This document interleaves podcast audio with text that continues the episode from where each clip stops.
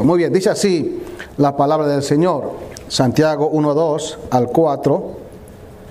Hermanos míos, tened por sumo gozo cuando os halléis en diversas pruebas, sabiendo que la prueba de vuestra fe produce paciencia. Mas tenga la paciencia su obra completa, para que seáis perfectos y cabales sin que os falte cosa alguna.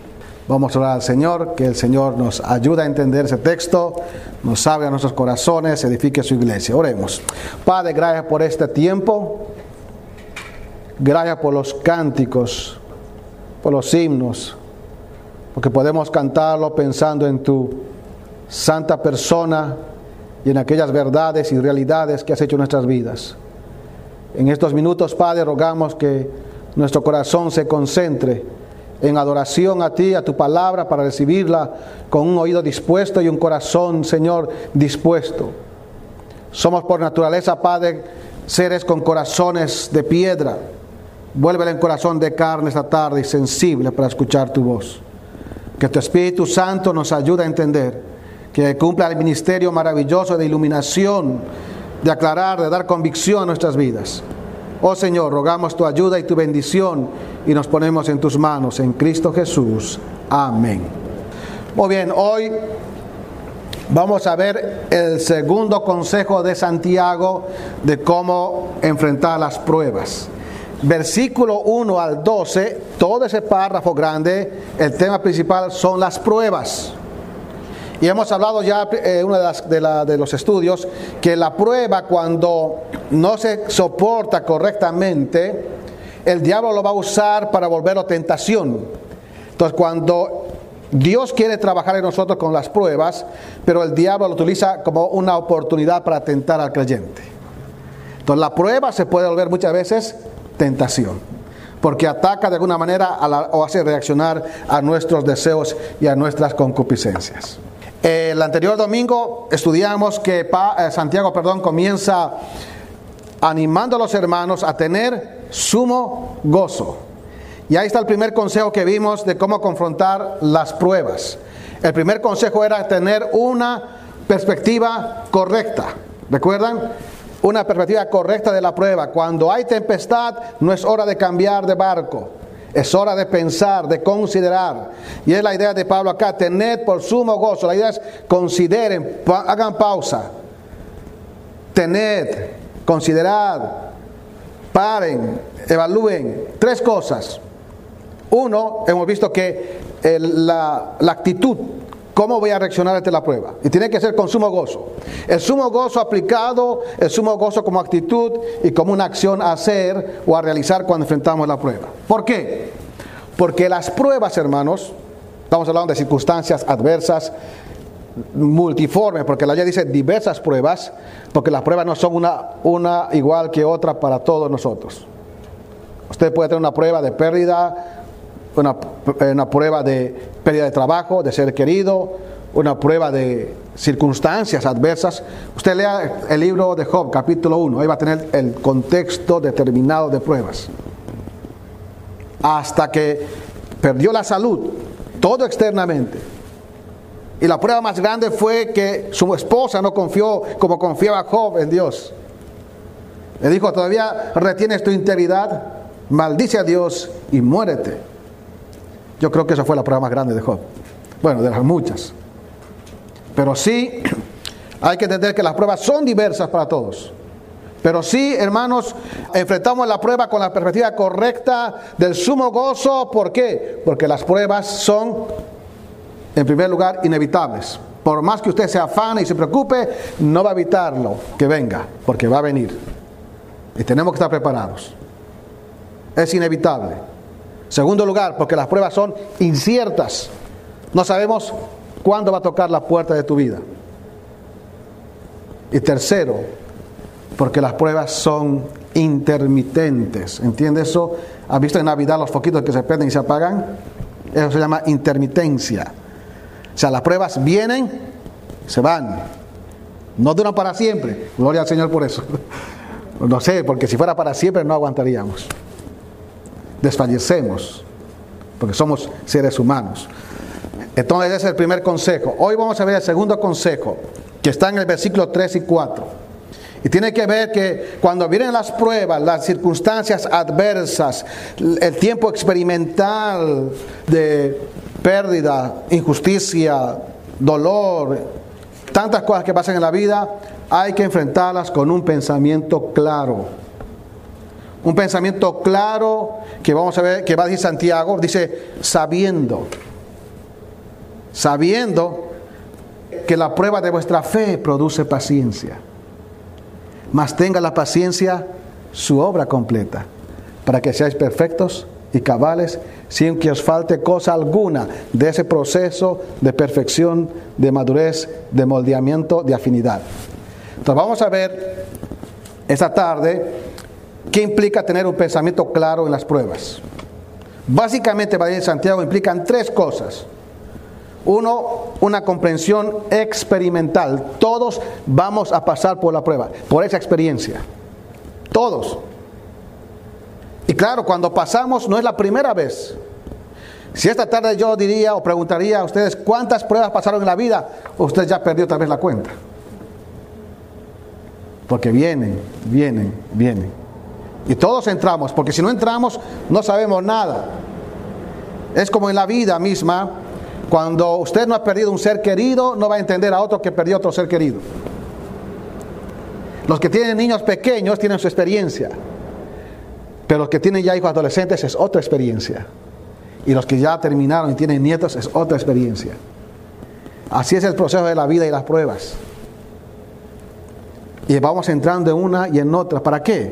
Para saber, para entender en propia vida, en propia experiencia, todo ese proceso. Puede decir el hermano, entiendo lo que estás pasando. Un pensamiento claro. Y vamos al texto, por favor, vamos al texto.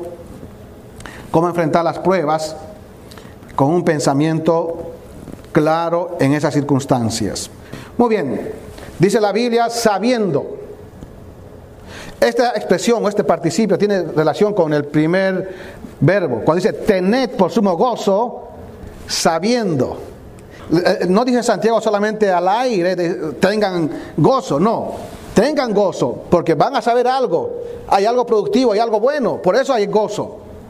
Porque al final las pruebas, las dificultades de la vida, cualquier prueba, trae beneficio a la vida del creyente. Y es producir una persona con mejor carácter, más afinado, más moldeado, más ajustado. Somos hijos de Dios en sus manos y Él quiere trabajar porque tiene una meta con nosotros. La meta del Señor con nosotros es transformarnos a la imagen de su Hijo. Ese es el modelo, esa es la meta. Y hay que afinar mucho, muchísimo. Entonces las pruebas sirven para eso. Por ello dice Santiago, Santiago dice, tengan por sumo gozo sabiendo. Esto no está, no está hablando Santiago al espacio, dice sabiendo. Porque este verbo tiene que ver con conocer. La idea es conociendo. La idea de este verbo es comprendiendo. Y es un conocimiento de manera experimental. Es un conocimiento en desarrollo. Es un conocimiento en proceso. Porque nadie ha terminado de conocer todas las pruebas. En la Biblia hay varias palabras para conocer. Esta palabra interesante, el verbo ginosco, es conocimiento en proceso y en desarrollo. Hay otro conocimiento, oída, es un conocimiento, es una posesión de conocimiento. Ya poseemos ese conocimiento. Pero esto es en desarrollo, porque vamos, vamos conociendo. De allí que cuando enfrentamos las pruebas con el pensamiento claro, tiene que haber esto. Entender que, eh, o, producir una comprensión experimental. Las cosas se comprenden mejor cuando pasamos en carne nuestra, en carne viva. Si alguien aquí no fue a la guerra, no va a entender a aquellos que sobrevivieron la guerra, los veteranos. La gente lo respeta en todo lugar, pero los que no fueron, no han tenido la comprensión, no tienen la comprensión experimental. Es la forma en que Dios trabaja en nosotros. ¿Cómo enfrentamos la prueba? Con un pensamiento claro, que implica qué? Una comprensión, un llegar a entender, a saber por medio de nuestra propia experiencia. Por eso dice Santiago, sabiendo, sabiendo, sabiendo. Y este es un conocimiento progresivo, continuo, porque el participio, hermanos, ahí está en tiempo presente. Es maravilloso estudiar la Biblia cuando vemos gramaticalmente, pero es, es el tiempo presente. La, idea es progresivamente. Por eso cuando pasamos una prueba, vamos a la siguiente, ya estamos mejor, mejor, un poco mejor preparados. Ya viene la otra, estamos un poquito también ya más preparados. Porque es así. Por eso es sabiendo, comprendiendo continuamente. Es la idea de esta, palabra. Estamos comprendiendo en experiencia continuamente. De ahí que las pruebas van a ser parte de nuestra vida. El día que descansaremos de las pruebas finalmente será cuando lleguemos al cielo. Hay un himno que dice, si sufrimos aquí, reinaremos allí en la patria celestial. Aquí estamos sufriendo muchas veces en pruebas, pero va a llegar un día en que estaremos en la gloria, donde no habrá más sufrimiento, no habrá más dolor, no más llanto, y va a ser la eternidad gloriosa al lado del Señor Jesucristo. Muy bien, entonces dice sabiendo, tiene que ver con la comprensión experimental de la vida de las pruebas.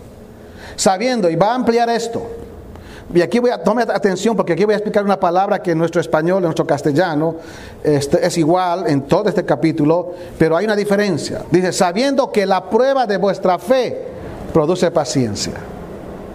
Recuerdan que les dije la palabra prueba el anterior domingo.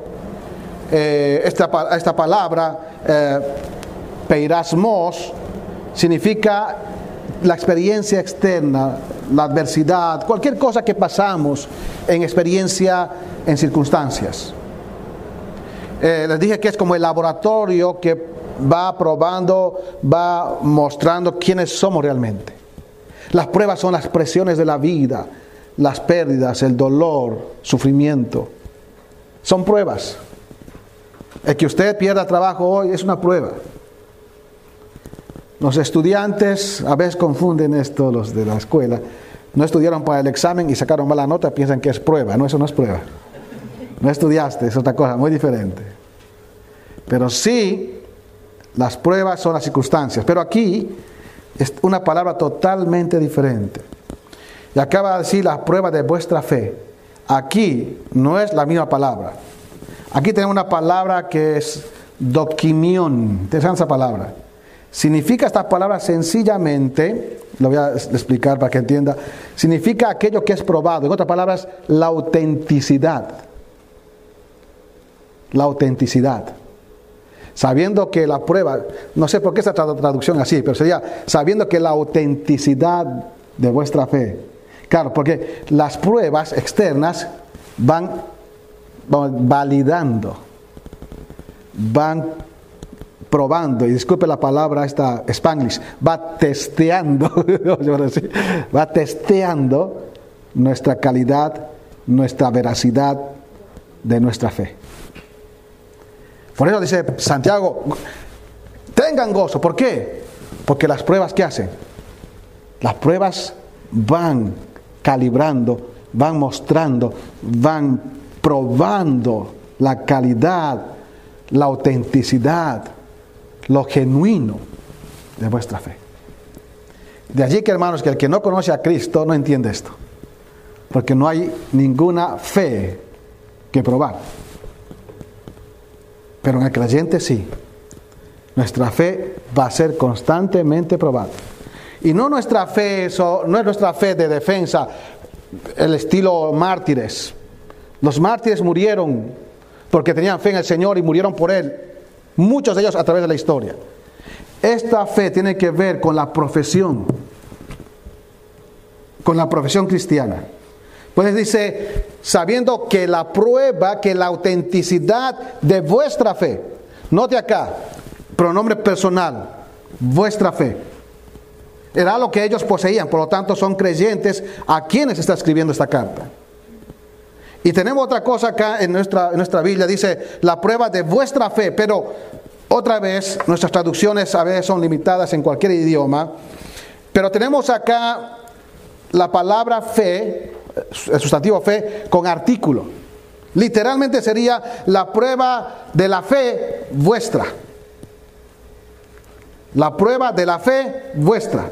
Era una fe que tenían, pero tenían que probar la fe, la autenticidad de la fe que ellos tenían.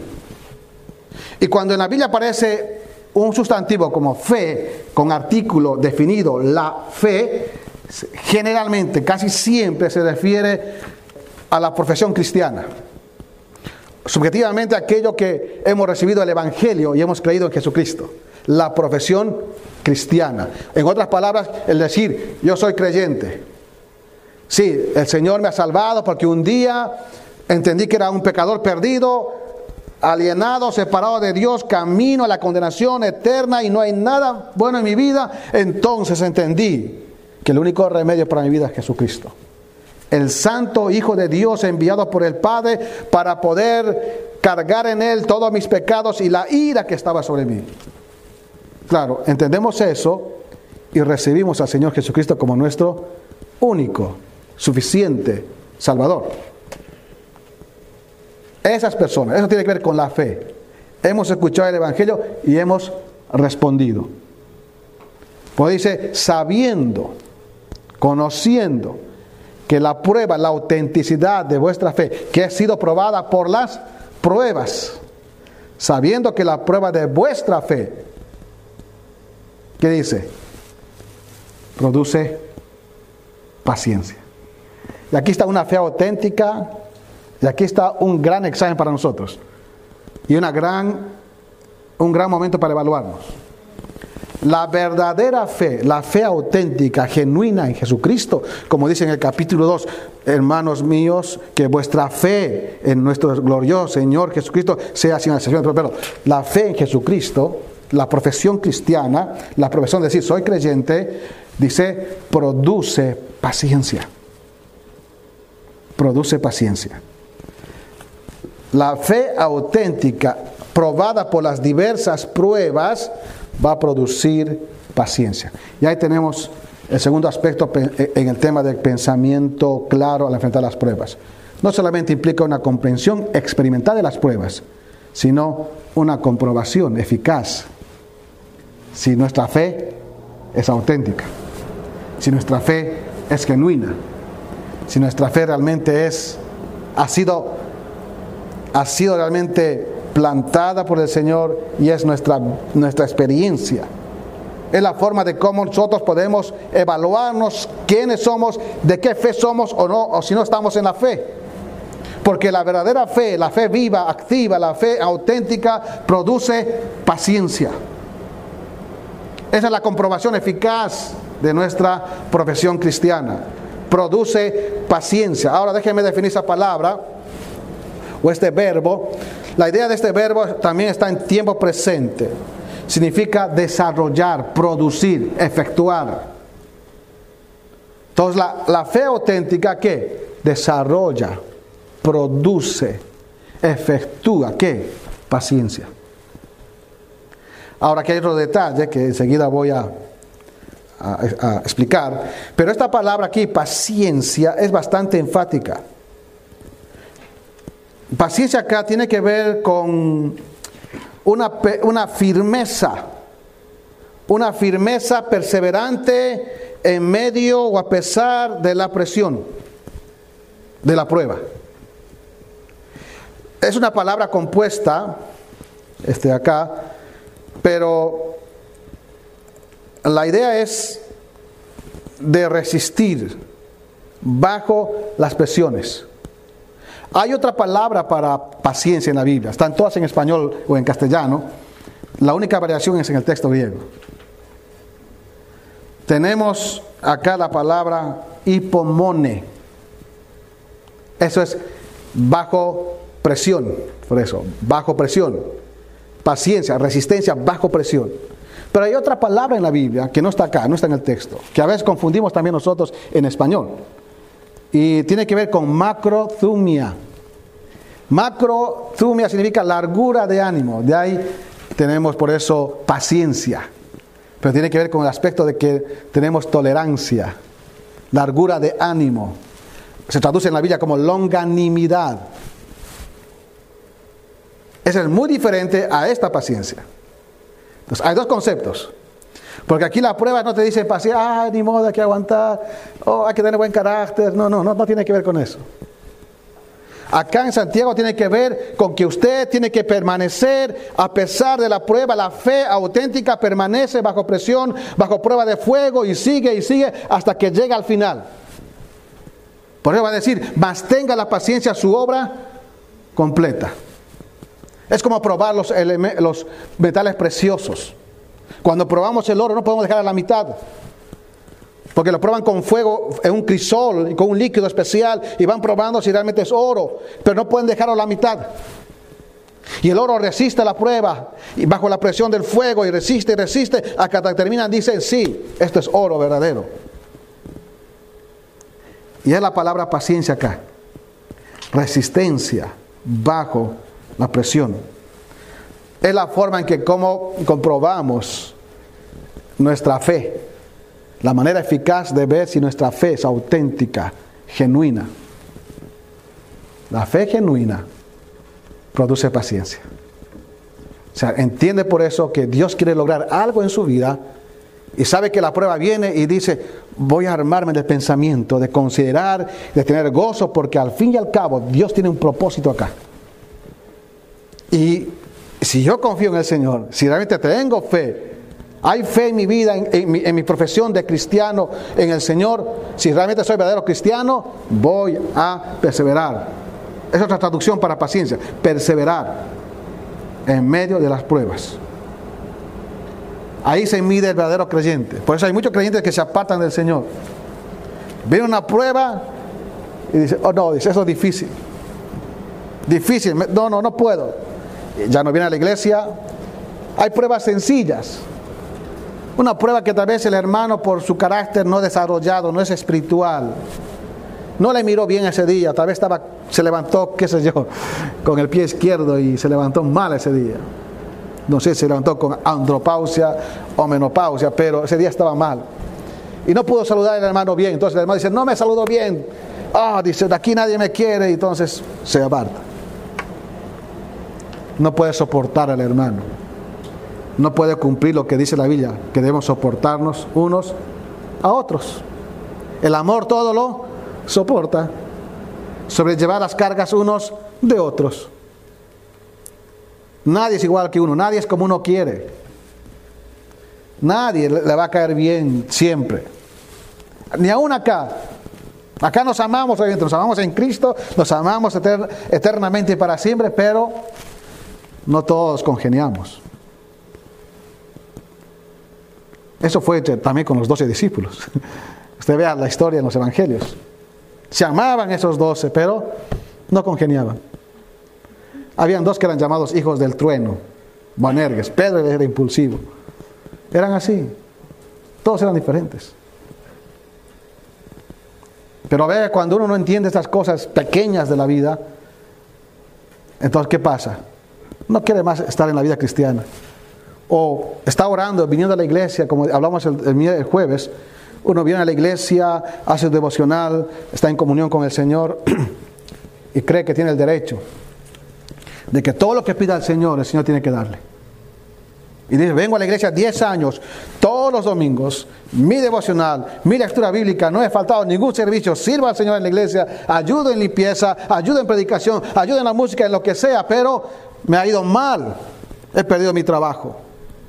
Dice, no vengo más a la iglesia. Porque desde que vengo a la iglesia me va todo mal. Igual que los israelitas, ¿recuerdan?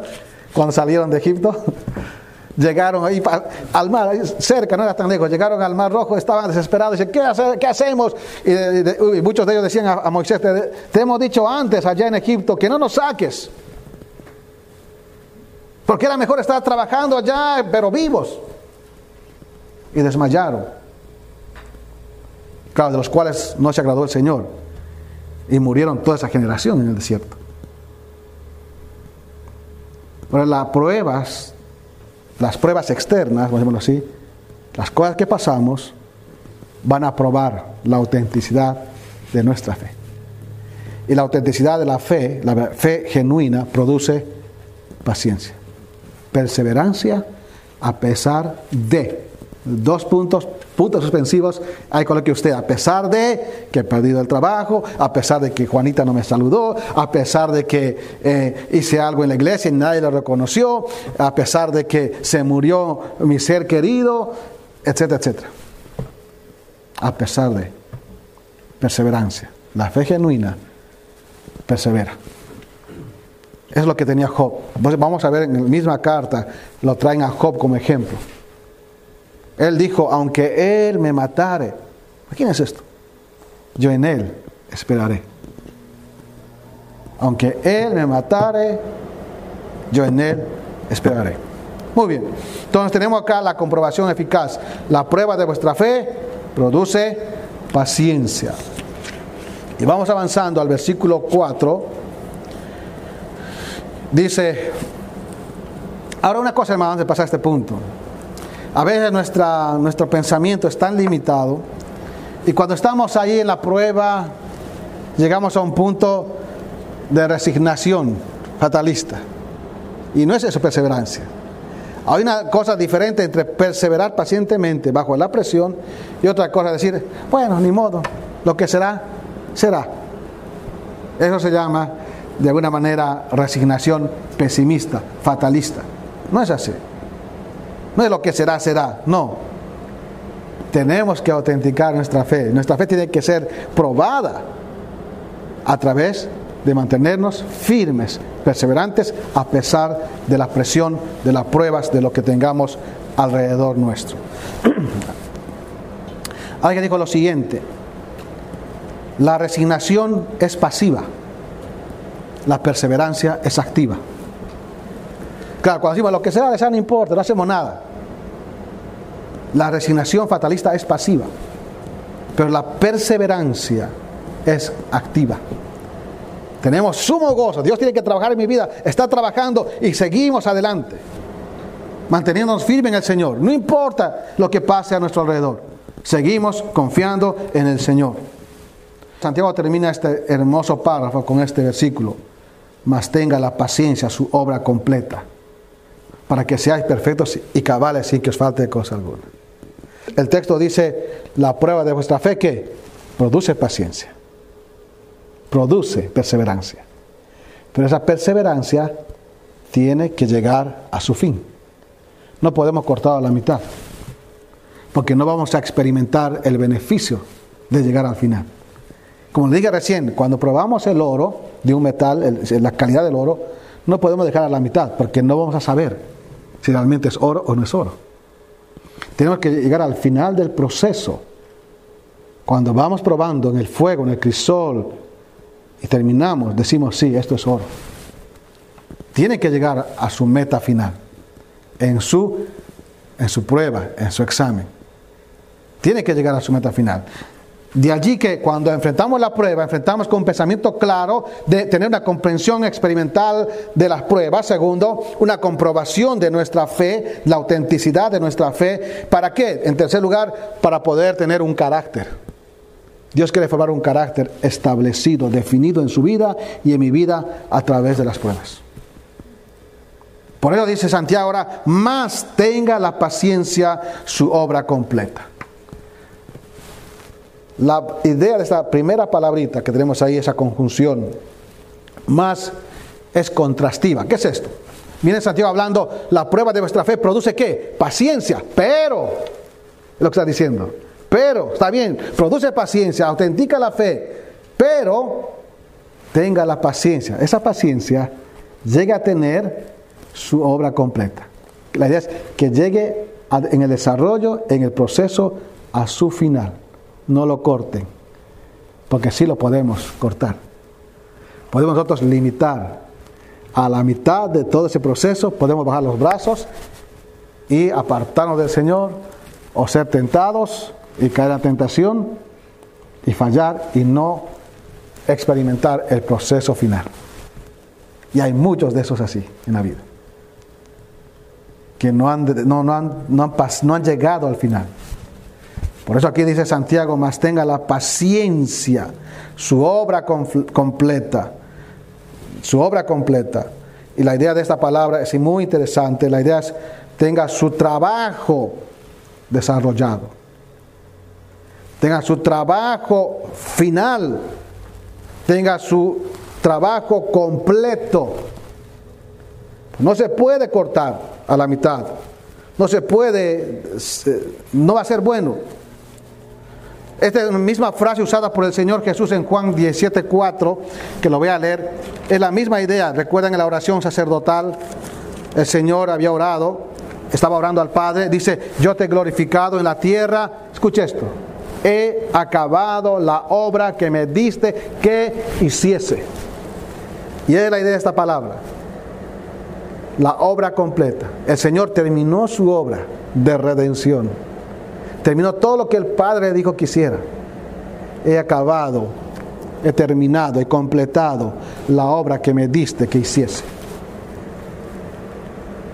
Y ese es el, el, plan de Dios en nuestra vida. Si queremos tener un carácter establecido por Dios, tenemos que hacer que la paciencia tenga su desarrollo completo. Es como una fruta en un árbol. Si usted lo saca verde, eso va a ser duro y amargo. Pero si deja que el proceso de maduración, cuando ya está listo, eso es algo maravilloso. Pero sí, la, la paciencia, la resistencia, la perseverancia bajo la presión, tiene que tener su trabajo desarrollado, completo, tiene que llegar a su final. A su final. Tenga la paciencia, su obra completa, su obra completa. Las pruebas, hermanos, son dolorosas, a veces difíciles de soportar sin quejarse. Todos, eh, incluyéndome, a veces estamos en prueba y nos hemos quejado, sea abiertamente o en el pensamiento. Y siempre viene la palabra ¿por qué? o la pregunta ¿por qué, Señor, a mí? Es, es difícil. De modo que es fácil llegar a un punto en que nosotros a tener una actitud que impida, que impida el resistir y claro, perdemos bastante porque no hemos llegado al final, al acabado, a la terminación. Dios quiere trabajar en nosotros y está desarrollando un carácter espiritual. Por eso dice otra vez Santiago, más tenga. Y ese verbo está casi después, al final de esa oración. Y es, es imperativo. Cuando dice Santiago, más tenga, es imperativo, es una orden. Pues está, ordenando sabiendo que va a traer fruto cuando termine ese proceso. Y está en tiempo también otra vez presente. Dice, manténganse, tengan continuamente en progresión eso de, de, resistir bajo la presión, bajo las pruebas. Tengan, tengan. Es un mandato, es una orden para cumplir, porque Dios, el Dios soberano está trabajando en nuestras vidas y está en ese proceso de formación a través de las pruebas y que lleguemos al final para decir, esto es lo que el Señor ha logrado en mi vida. Mas tenga la paciencia, su obra completa, para que seáis perfectos y cabales. Ahora, miren, aquí hay dos cosas muy interesantes. No solamente el Señor está trabajando, sino más allá de trabajar, quiere lograr algo. Porque hay un propósito. ¿Vieron? Dice, ¿para qué seáis? Y esa es una cláusula de propósito porque en Dios no hay despropósito en nada. Y aún en aquellas cosas que son tan dolorosas, tan difíciles de entender, Dios tiene propósitos. Dice acá, tenga la paciencia, su obra completa, llega a su final. ¿Para qué? ¿Cuál es el propósito? Dice, para que seáis, y es un verbo muy interesante, para que lleguen a existir, a ser personas creyentes perfectos y cabales. Ahora esa palabra interesante, perfecto, a nosotros nos suena una perfección casi de plenitud. No es una perfección inmaculada. La palabra aquí perfecto se usa en la Biblia de muchas maneras, pero básicamente el concepto de este adjetivo es madurez. Teleion es, va creciendo y se usaba aún esta palabra en el desarrollo físico de un individuo. Cuando era niño va creciendo, va creciendo, va creciendo y dice, ya ha madurado, está madurando. Claro, es como las frutas que van medias verdes, oscuras, más verde clarito, más verde amarillo llega a su punto. Ha madurado, ¿verdad? Claro, más tenga la paciencia obra completa para que seáis, para que existan, para que lleguen a existir. Ahora, no solamente en el futuro, sino una realidad presente y progresivo. Tenemos que llegar cada día a la perfección, caminar en pos de la perfección. Lo que es la madurez. No es perfección final, no es una perfección plena, sino una madurez, un crecimiento, un trabajo de afinado en el carácter en nuestra vida. Madurez en la forma de hablar, en la forma de pensar, en la forma de hacer las cosas, en, la forma de enfrentar las cosas. Madurez. ¿Y cuánto nos falta de eso, hermanos? A somos niños, pero madurez es lo que Dios quiere lograr. La madurez no son los años en la iglesia. La madurez no son los años de cristiano. Madurez no son los años de información teológica. No. Madurez es el proceso en el cual Dios trabaja y aprendemos, transformando el carácter. Lo vamos afinando, afinando, afinando, afinando. Somos cada vez menos ofensivos. Somos cada vez más como Cristo hablamos como Cristo, pensamos como Cristo, actuamos como Cristo. Y en las relaciones reaccionamos como Cristo. Veo que nos falta mucho, estamos cortos. Ese es el proceso que Dios quiere hacer para que seáis perfectos, maduros. Y esta, este, este versículo o esta frase está, yo creo, traída por Santiago de, de Mateo, porque mucho de lo que tiene Santiago acá, Mateo 5, es de lo que escuchó las enseñanzas o lo que el Señor Jesús enseñó. En el gran sermón del monte tenemos allí en Mateo capítulo 5, 48 dice lo siguiente. Sed pues vosotros perfectos, como vuestro Padre que está en los cielos es perfecto. Ese fue el desafío del Señor, de su enseñanza, ser maduros, ir a la meta como nuestro gran Dios y Padre es perfecto en todo, en todos los sentidos. Y en el mismo Evangelio, el capítulo 19, versículo 21, tenemos también esta mención.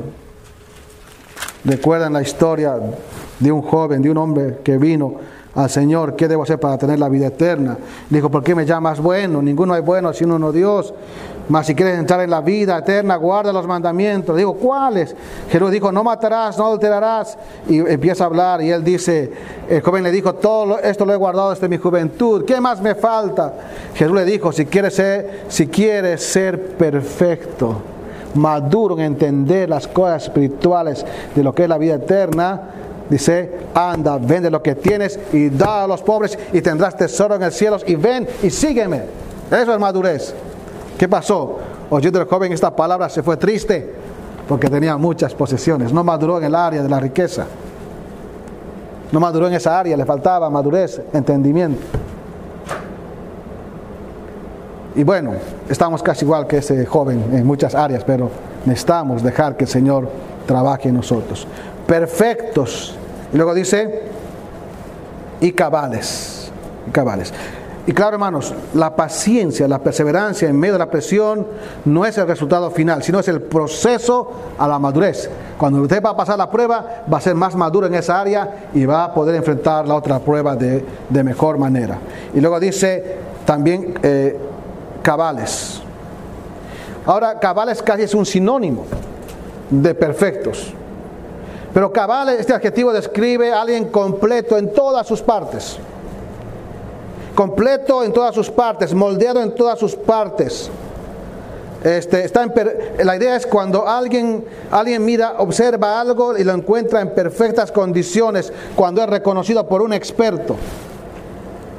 esta palabra se usaba en el Antiguo Testamento cuando se, se examinaba el cordero o el sacrificio que va a ser ofrecido. Tenía que ser sin defecto. Se observaba todo, su salud, se observaba si era ciego, era perniquebrado, se observaba todo eso. Para que sea completo, cabal, que todas sus partes esté bien. es la palabra acá cabales. Cabales. Aunque es un sinónimo de perfecto. Perfecto se enfatiza en el desarrollo de madurez. Y el concepto de cabales pone en relevancia que cada parte en particular de nuestra vida es, tiene que ser ajustada. Entonces aquí hay dos conceptos, madurez y moldeamiento. Madurez y afinado. Madurez pero con ajustes. Pues las pruebas van ajustándonos. Por aquí, por allá, por aquí, por allá. Es como afinar una guitarra, las cuerdas se van estirando, estirando, estirando. Y cuántas veces se han roto, ¿no?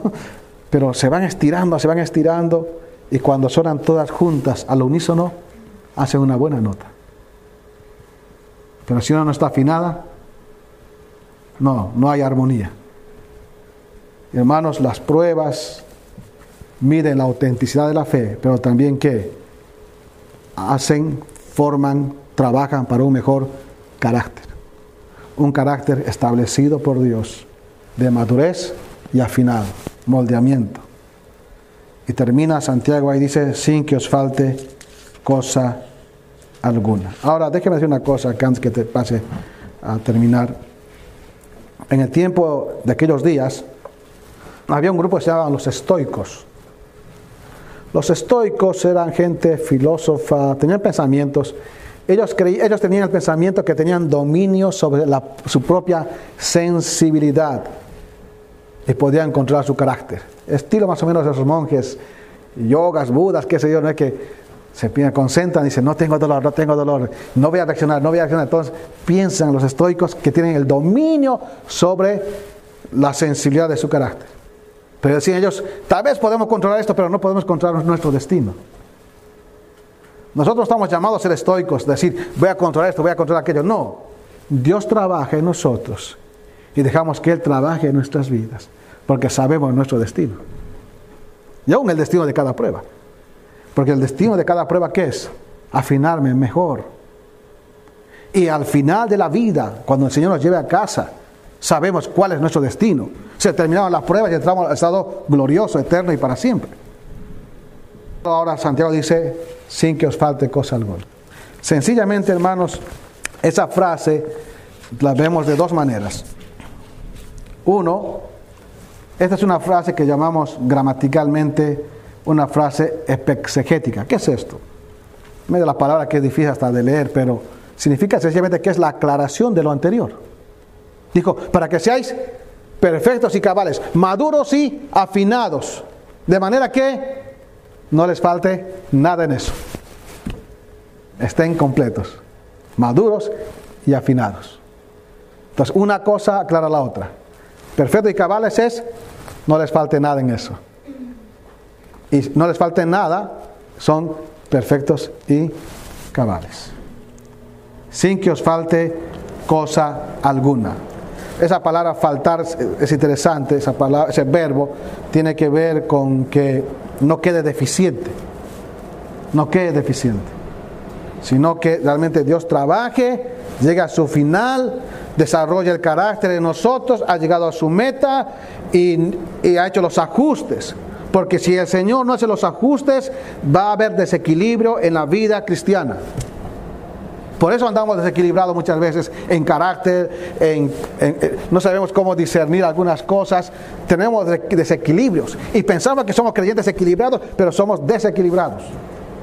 Porque no hemos alcanzado la madurez que es la semejanza de Cristo. Y eso se logra a través de las pruebas. Termino con esta frase de un teólogo puritano, se llama John Trapp, y él escribió lo siguiente dijo lo siguiente. Dijo, Dios tiene un hijo. Escuche esto. Él dijo, Dios tiene un hijo sin pecado, pero ninguno sin sufrimiento. ¿Entiende esto? Dios tiene un hijo sin pecado, pero todos sus hijos pasaron por él sufrimiento. Aún su hijo sin pecado. Al que no conoció pecado, lo hizo pecado por nosotros. Dios tiene un hijo sin pecado, pero ninguno de sus hijos sin pasar por el sufrimiento y por las pruebas. porque es la forma en que Él trabaja en nosotros. Así que, hermanos míos, tened por sumo gozo cuando os halléis en diversas pruebas, sabiendo que la prueba de vuestra fe produce paciencia, y más tenga la paciencia su obra completa para que seáis perfectos y cabales sin que os falte cosa alguna. Vamos a orar. Padre, gracias por tu palabra. Gracias, Señor, por tus misericordias. Y gracias por tu plan maravilloso, soberano, y aunque a veces no lo entendemos en toda su dimensión pero el plan de las pruebas es probar la autenticidad de nuestra fe. Y también desarrollar un carácter formado, definido en nuestras vidas. Oh Padre, que al enfrentar cada prueba, la enfrentemos con este pensamiento claro. De que Señor, las pruebas son experimentales, parte de la vida. Pero también, Señor, son la forma en que nuestra fe es autenticada, si realmente es genuina, produciendo paciencia y perseverancia a pesar de las dificultades. Pero también te damos gracias, Señor, porque las pruebas producen un carácter, establecen un carácter en nosotros, madurez, moldeamiento, afinación. Oh Padre, perdónanos si hemos reaccionado no correctamente cuando hemos tenido pruebas. Perdónanos, Señor, porque a veces, esta vez, hemos blasfemado tu presencia, tu persona, porque no hemos entendido tu propósito en nosotros. Oh Señor, ayúdanos a recordar esto y aplicarlo en nuestras vidas. Te lo rogamos, te lo pedimos y te agradecemos en Cristo Jesús. Amén.